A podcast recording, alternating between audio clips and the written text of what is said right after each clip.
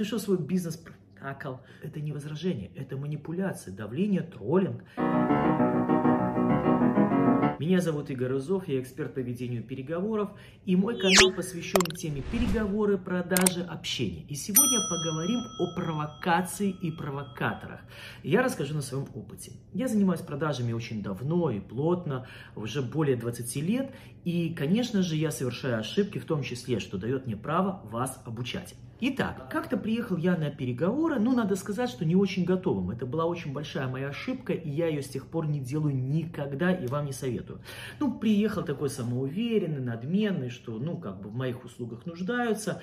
И надо сказать, что у меня был повод, потому что мой визави, то есть компания, которая хотела заказать мои услуги, они высказывали желания, пожелания, в общем, создавали у меня такой образ э, сотрудничества, знаете, такое предощущение сделки. И вот я приезжаю на очередную встречу, мы начинаем разговаривать, и сидит вот так вот вальяжно молодой человек, а этот молодой человек э, является управляющим этой компанией. И начинает меня троллить. А ты вообще кто такой, да? Ты же свой бизнес акал. А что сам учишь, сам не умеешь? Я, знаете, так вот чувствую, что я начинаю немножко заводиться, заводиться вот на такие вот вещи, на такие фразы. И он моложе меня, думаю, ну что он себе позволяет.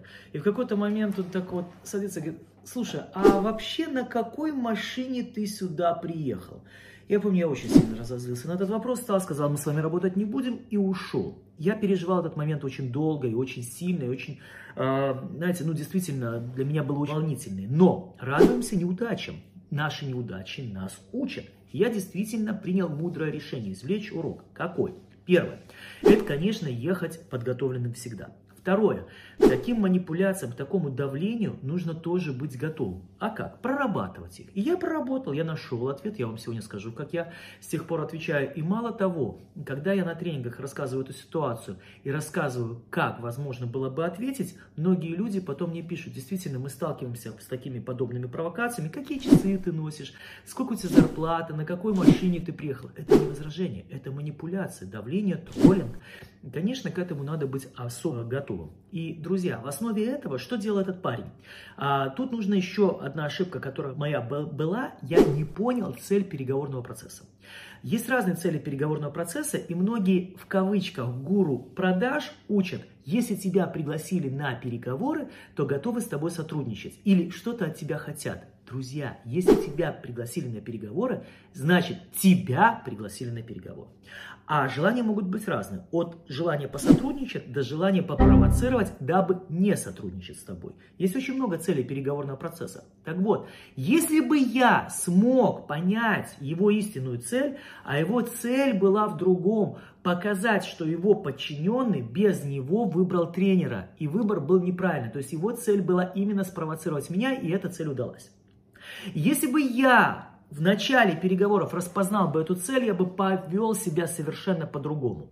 И это было не возражение, не пробивка на машину, как многие говорят, ну, сказал бы на какой машине. Дело в том, что если бы я сказал ей марку машины, а, там бы произошел эффект. Для Графа Деляфер это слишком мало, для Атроса это слишком много. Скажешь Мерседес, а, ну поэтому ваши такие услуги столько стоят. Скажешь Peugeot, ну понятно, на свою не зарабатывал. Троллинг в любом случае. Кстати, отвлекусь. Продавать, вести переговоры нужно уметь. И именно для вас я делаю бесплатный интенсив. Мы будем практиковаться, практиковаться в продажах бесплатно. И называется он продажи уровня Бог. Все отложите и регистрируйтесь, это бесплатно. А мы с вами продолжим. Так вот, когда я начал обдумывать, как можно было бы ответить, я бы сегодня, понимая, что этот человек действительно меня хочет спровоцировать, я бы в первую очередь выдохнул. После этого я бы ему сказал, вы знаете, давайте мы сейчас обсудим важные моменты, а о машине мы поговорим потом. Кстати, а можно с вами остаться с глазу на глаз?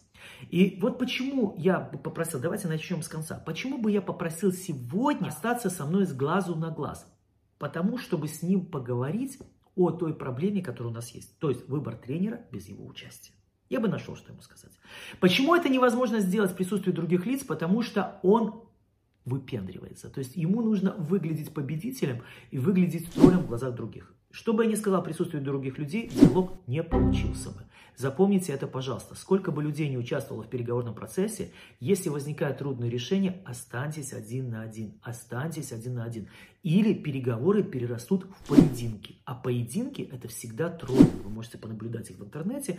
Побеждает, как правило, кто кого затроллит. Это хорошее упражнение. Называется после драки махать кулаками. То есть, когда ты проиграл переговоры, когда ты собой недоволен, проанализировал, что можно изменить в своих переговорах. Это хороший урок, и я вам рекомендую его сделать. Ну что ж, друзья, давайте учиться не только на своих ошибках, но и на чужих. Приглашаю вас еще раз на свой бесплатный интенсив продажи уровня Бог. Очень просто зарегистрироваться. Регистрируйтесь и будем прокачиваться. Помним, мы живем так, как умеем вести переговоры. С вами был Игорь Зуб. Не забудьте подписаться на мой канал.